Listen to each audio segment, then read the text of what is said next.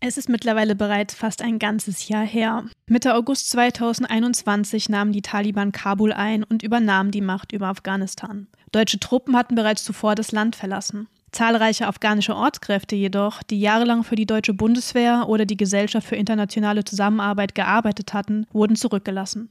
Viele von ihnen bis heute. Für die Taliban gelten sie als Verräter und werden seitdem verfolgt. Während sich Deutschland offenbar der Verantwortung gegenüber ihren ehemaligen UnterstützerInnen entzieht, versucht Mission Lifeline den Ortskräften in Afghanistan zu helfen. Annalena, du betreust als Mitarbeiterin für Mission Lifeline die afghanischen Ortskräfte, die von unserer Bundesregierung im Stich gelassen wurden, weil anders kann man es ja wirklich nicht ausdrücken. Wie würdest du derzeit die Situation in Afghanistan beschreiben?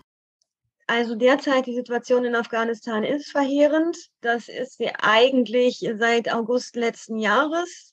Man muss allerdings sagen, dass ähm, das aus zweierlei Gründen sich inzwischen noch einmal oder kontinuierlich deutlich verschlechtert. Das eine ist, was ähm, zunehmend zu sehen ist, ist, dass die Taliban in verschiedener Hinsicht ihre Macht durchaus konsolidieren. Dass ähm, standardmäßig Durchsuchungen suchen nach Menschen, die für die frühere Regierung mit äh, Ausländern, ausländischen NGOs zusammengearbeitet haben, das sehr forciert, auch sehr geregelt, sehr großflächig äh, stattfindet, dass ja wir zunehmend Informationen bekommen, belastbare Informationen beispielsweise über Massaker in hauptsächlich von Hazara bewohnten Gebieten an Hazara. Das heißt, wir sehen hier, hier eine ähm, große ähm, Verfolgung und das Ganze ähm, kommt natürlich damit zusammen, dass äh, unsere Ortskräfte größtenteils inzwischen seit jetzt ist es fast ein Jahr, auf der Flucht sind, ja, untergetaucht sind. Die können ja nicht arbeiten. Bestimmte Ortskraftgruppen, gerade die Ortskräfte dieses einen großen Projektes der GITS, das wir ähm, betreuen, die äh, GITS PCP, das war das Police Corporation Project der GITS. Die haben Polizisten Lesen und Schreiben beigebracht. Ähm, das heißt, die waren eigentlich Lehrer, Alphabetisierer. Von den Taliban werden sie ähm, aufgrund der Zusammenarbeit mit der Polizei und einer ausländischen Organisation als Spione für die Ausländer, als Spione für die frühere Regierung, als Spione für die Polizei, als Ausbilder der Polizei betrachtet und tatsächlich auch so gejagt. Also ich persönlich dokumentiere seit Monaten Übergriffe äh, bis hin zu Tötungen, äh, Folter, schweren Misshandlungen an äh, PCP. Das ist auch der Grund, warum die Leute fliehen. Die sind teilweise seit Monaten äh, von einer Provinz in die nächste. Ich habe viele, viele Ortskräfte, die seit elf Monaten ihre Kinder nicht mehr gesehen haben, ja, weil sie sich fernab ihrer Familien verstecken müssen. Das wird jetzt zunehmend für die Menschen, wie gesagt, alles enger. Zum einen elf Monate ohne Einkommen, elf Monate auf der Flucht. Wir haben viele Ortskräfte, die hungern. Wir haben Ortskraftkinder, die hungern. Ja, wir haben Ortskräfte, ähm, wo medizinische Versorgung natürlich schon lange nicht mehr gezahlt werden kann. Ja, und sie wissen auch langsam nicht mehr, wohin. Wenn großflächig gesucht wird, wenn die Taliban jetzt verlangen, dass Vermieter irgendwie äh, melden, wer bei ihnen wohnt, das wird alles immer enger. Und ähm, ich weiß nicht, wie lange meine Menschen das äh, in der Summe noch schaffen können. Und man muss auch sagen, mental äh, sind sie halt auch am Ende. Und parallel dazu muss man eben sagen, dass, und das trägt auch dazu bei, dass sie mental am Ende sind. Sie haben sich beim OKV, beim Ortskräfteverfahren, der geht's gemeldet, im August bereits letzten Jahres. Die meisten von ihnen haben bis heute keine Antwort. Einige haben ein Datenerfassungsformular bekommen oder eine automatische Antwort. Ansonsten nichts. Dieser Tage erleben wir, dass jetzt äh, ein Formular anfängt auszugeben das allerdings ausschließlich auf Englisch ist ähm, und auf Englisch verantwortet werden muss. Viele der Ortskräfte können aber kein oder kein gutes Englisch und schon gar kein bürokratisches Englisch, sodass die Menschen auch einfach panisch sind, was dieses Formular angeht. Ja, darüber wird dann jetzt auch äh, erfasst und abgefragt, in welcher Gefährdung und so weiter sie sind. Und ähm, es ist abzusehen, dass viele der Ortskräfte damit überhaupt nicht klarkommen werden. Die werden schon an der Sprachbarriere und am Ausfüllen ähm, scheitern. Und so ist es eigentlich das, was ich so sehe, gerade was die GITS angeht, darauf ausgerichtet ist, dass ähm, Ortskräfte relativ systematisch dran scheitern müssen oder auch sollen. Also das ist wirklich kaum vorstellbar und vor allem dass noch nicht mal die Menschen zuerst nach Deutschland geholt werden und sie dann die Formulare wenigstens ausfüllen können und dann sieht man weiter, sondern dass sie das auch noch dann vor Ort, während sie auf der Flucht sind. Das kann man sich eigentlich nicht vorstellen. Also das suggeriert ja irgendwie schon, als wäre das, ja, als würde man sich absichtlich der Verantwortung entziehen. Also wie siehst du das? Entzieht sich Deutschland und die GITS der Verantwortung? Ja, Deutschland entzieht sich der Verantwortung, was die Ortskräfte angeht, ganz massiv. Ich ähm, äh, habe anfangs noch gedacht und tatsächlich ähm, spielt das natürlich weiterhin da mit hinein, ja, dass es äh, Fehler gibt, Versagen gibt und so weiter. Aber man muss auch inzwischen sagen, also es wird jede Hürde genutzt, jeder Stein in den Weg gelegt. Es nur geben kann, die Bundesregierung selber ähm, schweigt ja mittlerweile auch ein Großteil der Ortskräfte einfach tot. Ähm, Annalena Baerbock äh, spricht ja nur noch von den Ortskräften, die eine Aufnahmezusage erhalten haben. Wir haben aber zig hundert Ortskräfte, die eben noch gar keine Aufnahmezusage erhalten haben. Ja, es war im Koalitionsvertrag festgelegt worden, versprochen worden, dass es eine ähm, Reform dieses Ortskräfteverfahren geben wird. Und ähm, äh, gerade was die GITS angeht, auch eigentlich nicht in den Händen der GITS und des BMZ liegen dürfte. Das BMZ leugnet nach wie vor jegliche Gefährdung für seine Mitarbeiter. Ja, zu der GITS-Problematik hatte ich ja gerade etwas äh, gesagt. Also es ist an allen Ecken und Enden. Die GITS hat die Verträge ihrer Mitarbeiter. Die GITS PCP beispielsweise sind sicherheitsüberprüft. Die mussten durch ein mehrstufiges Sicherheitsverfahren gehen. Die sind biometrisch erfasst, was jetzt für sie hochgradig gefährlich ist. Ja, ähm, wenn es darum geht, diese Menschen draußen zu halten, dann wird die gesamte Bürokratie, jedes Verfahren aufgefahren. Als es darum ging, mit den Daten der PCP in Afghanistan umzugehen, hat man sie in einem Ausmaß nachlässig behandelt, ja, dass diese Menschen jetzt enorm groß gefährdet, da war nichts mehr mit deutschen Standards. Und äh, das, das sind eben alles so Sachen, genauso wie die Leute sollen jetzt individuell ihre Gefährdung nachweisen. Und zwar bei einem Ministerium, das per se ihre Gefährdung leugnet. Die Menschen sind gefährdet. Dafür gibt es genügend Belege, dass ähm, äh, meine Menschen gerade nicht flächendeckend umgebracht werden. Das liegt auch daran, dass meine Menschen einfach flächendeckend auf der Flucht sind. Ich äh, frage mich, beziehungsweise Sie fragen mich auch öfter, wann reicht, wann haben die Deutschen genug Beweise dafür, dass wir gefährdet sind? Denen reicht doch nur, wenn sie ein Foto von meiner Leiche haben. So, und ähm, so kann man es auch fast ansehen. Wir haben Menschen, die, denen mit nachgewiesener Gefährdung, Menschen mit Taliban-Haftbefehlen, Menschen, gegen die Übergriffe erfolgt sind, die sind abgelehnt worden. Denen hat man die Gefährdung abgesprochen. Hinzu kommen dann eben noch die Regelungen wie Menschen müssen ihre Kinder über 18 Jahre zurücklassen. Da werden dann auch mal ähm, Töchter über 18 Jahre zurücklassen, unverheiratete junge Mädchen. Wir haben nach wie vor die Kernfamilienregelung. Und das ist auch ein ganz großes Problem, wo sich dann auch Väter manchmal, die hochgefährdet sind, überlegen, naja, äh, rette ich jetzt mein Leben und äh, liefere dafür meine Kinder aus. Eine Entscheidung, so, die man eigentlich niemandem zumuten möchte. Also unmenschlich, wirklich. Im Grunde, ihr oder du versuchst da jetzt zu helfen, das, woran die ja, Deutschland scheitert oder es nicht möchte oder wie auch immer.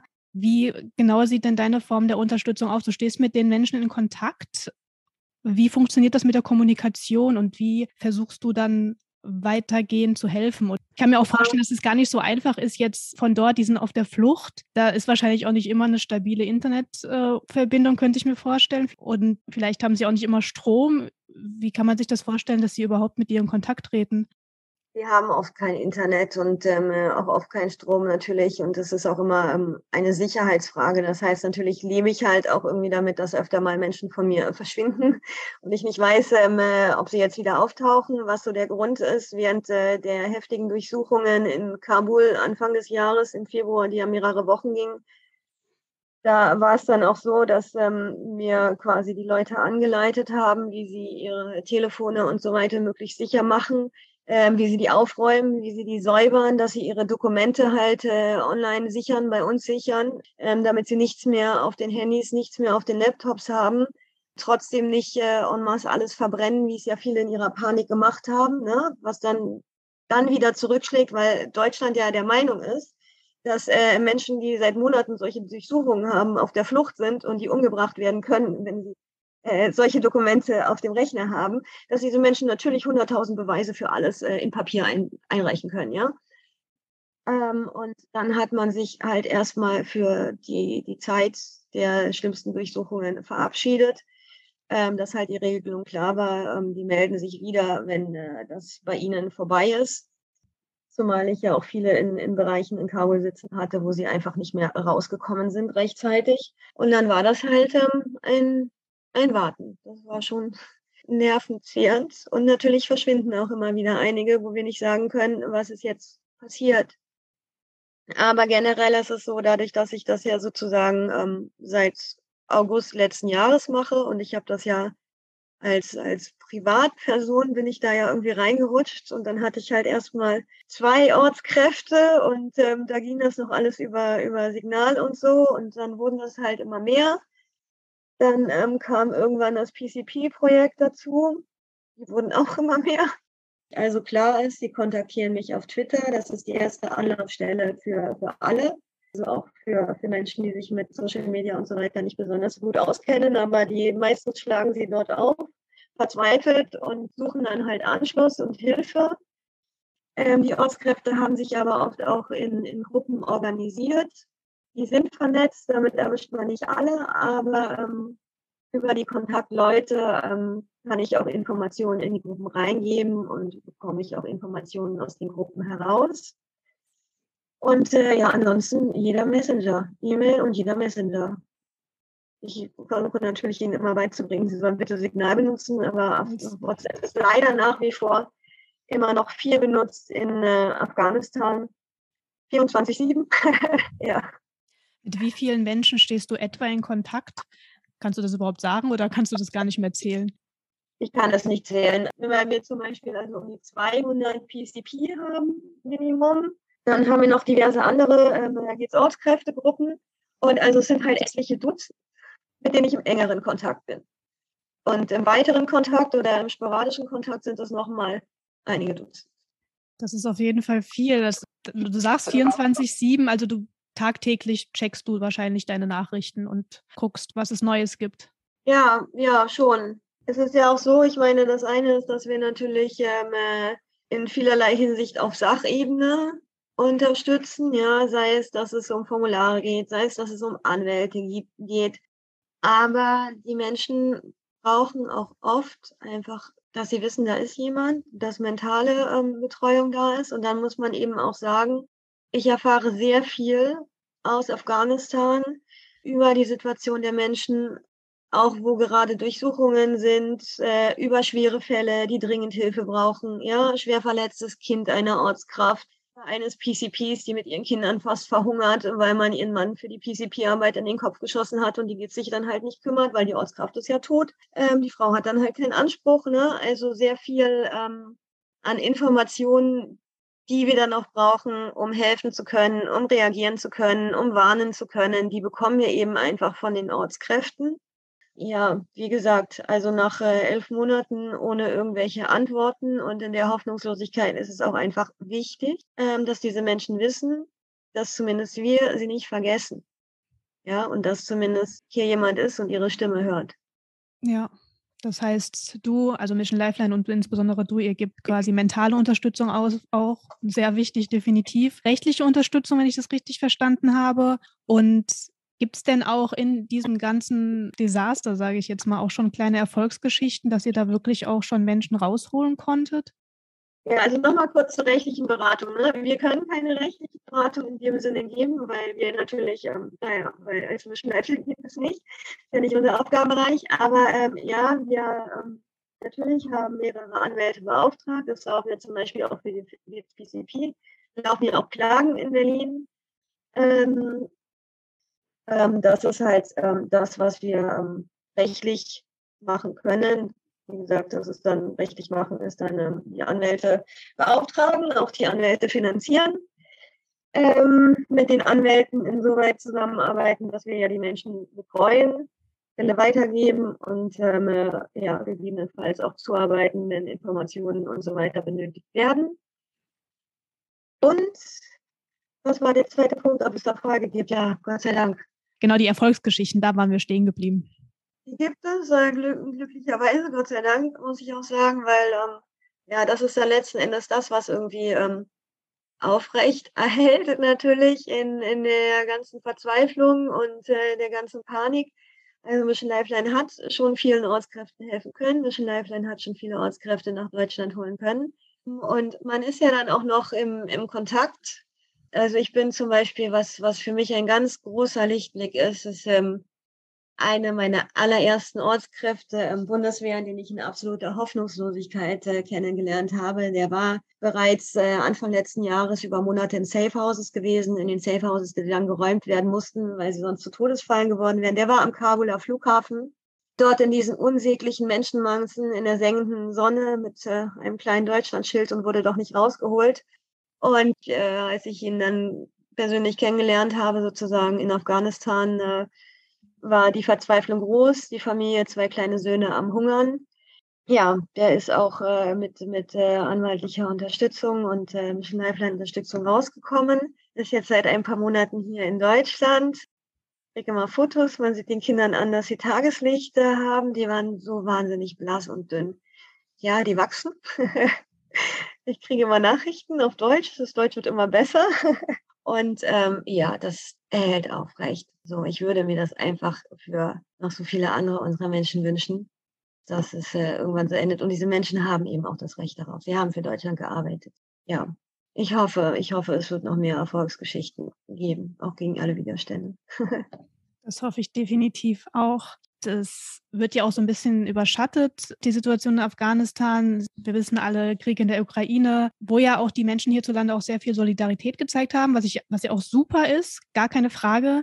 Aber es scheint so, als ob es für die Menschen aus Afghanistan eben ja diese Solidarität nicht gibt. Wie ist das für dich und ja, wie ist das für die Menschen dort? Fühlen die sich irgendwie jetzt noch mehr im Stich gelassen? Ja, das ist unglaublich traurig eigentlich. Also als äh, der Ukraine-Krieg anfing, fing die erste Serie dieser wirklich schlimmen Durchsuchungen an. Ich denke, die Taliban haben das wahrscheinlich auch mit parallel gemacht, weil die Augen der Weltöffentlichkeit sich ab dem Moment von Afghanistan abgewandt haben.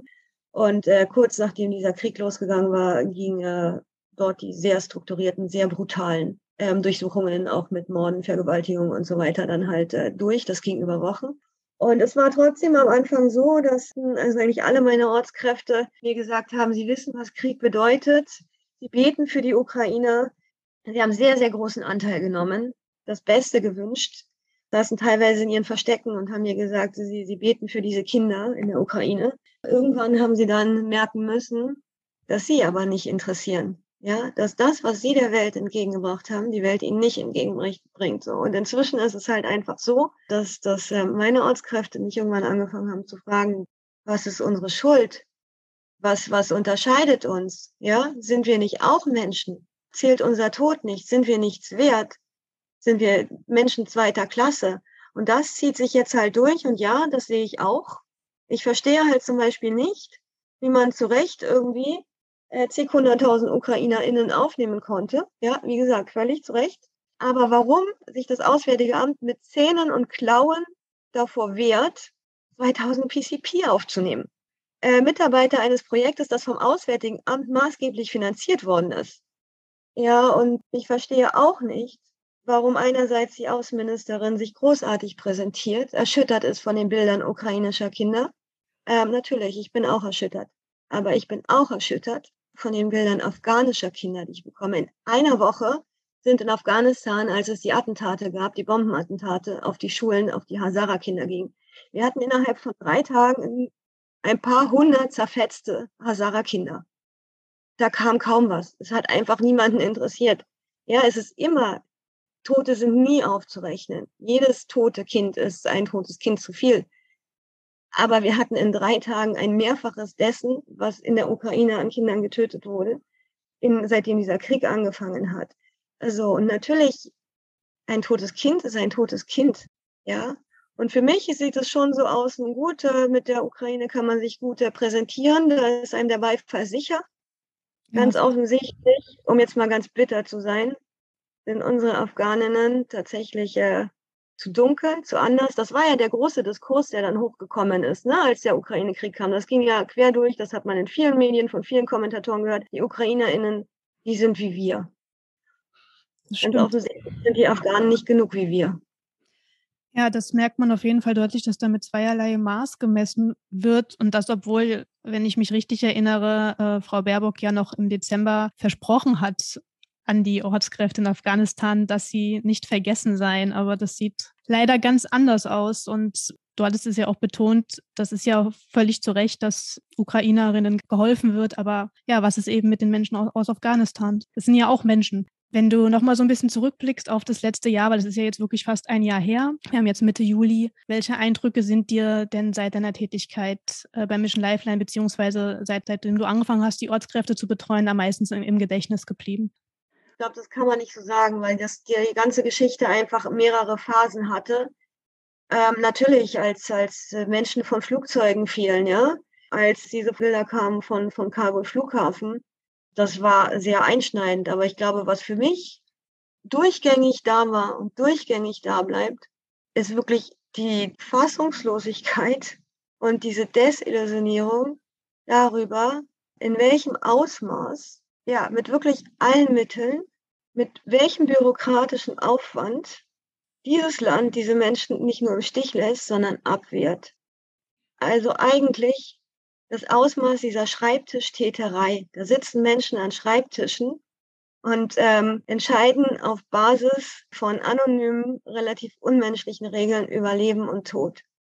Und ich glaube, das, das ist das, was, was mich am meisten verletzt hat, was mich wirklich zutiefst moralisch und menschlich verletzt hat und noch verletzt. Und das Einzige, was, was ich entgegenhalten kann für mich, und ähm, das hatten wir auch schon gesagt, ist, dass wir Menschen helfen können und dass wir Menschen nicht alleine lassen. Was, was wünschst du dir für die Zukunft in dem Zusammenhang? Oder was hoffst du? Um mal ganz klein anzufangen. Wir brauchen die, die Ortskräftereform, die die Grünen in der Opposition versprochen haben und die auch im Koalitionsvertrag versprochen wurde. Das ist ganz, ganz wichtig, denn so wie die Strukturen jetzt sind, kann es nicht bleiben. So gehen uns die Menschen unter. So sind auch wir limitiert ja, limitiert durch, durch diese Prozedere, die nicht funktionieren, durch diese Vorgaben, die unmenschlich sind. Ja, es kann auch einfach nicht sein, dass wir nahezu jeden Fall irgendwie mit einem Anwalt durchklagen müssen. Meistens äh, sind die Fälle dann ja auch erfolgreich vor Gericht.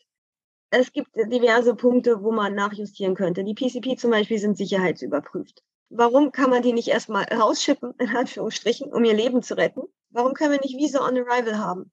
Warum können Menschen, äh, das wäre eine Sache, die zum Beispiel eine Abkommensfrage wäre, warum können Menschen nach wie vor nur mit Pässen, die sie von den Taliban holen müssen, in die Nachbarländer reisen, aber müssen sich in den Nachbarländern irgendwie größtenteils selbsttätig melden, ja, damit, damit Deutschland sie von dort ausfliegt.